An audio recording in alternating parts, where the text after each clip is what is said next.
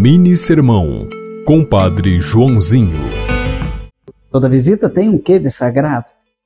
Deus se manifesta nos passos de alguém que vem nos visitar.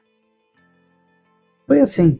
Na visita de Deus a Moisés, naquela sarça ardente, Deus visitou Abraão e tantos profetas, e na plenitude dos tempos visitou Maria.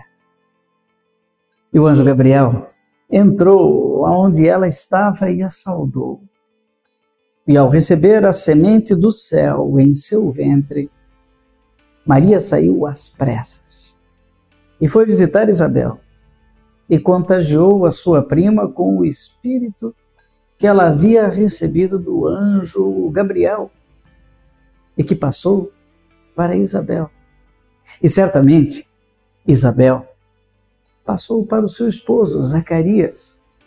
E assim, o círculo virtuoso da visita, da visita sagrada. Assim, como em Guadalupe, naquele dia, Maria visitou Juan Diego. Você ouviu Mini Sermão, Compadre Joãozinho.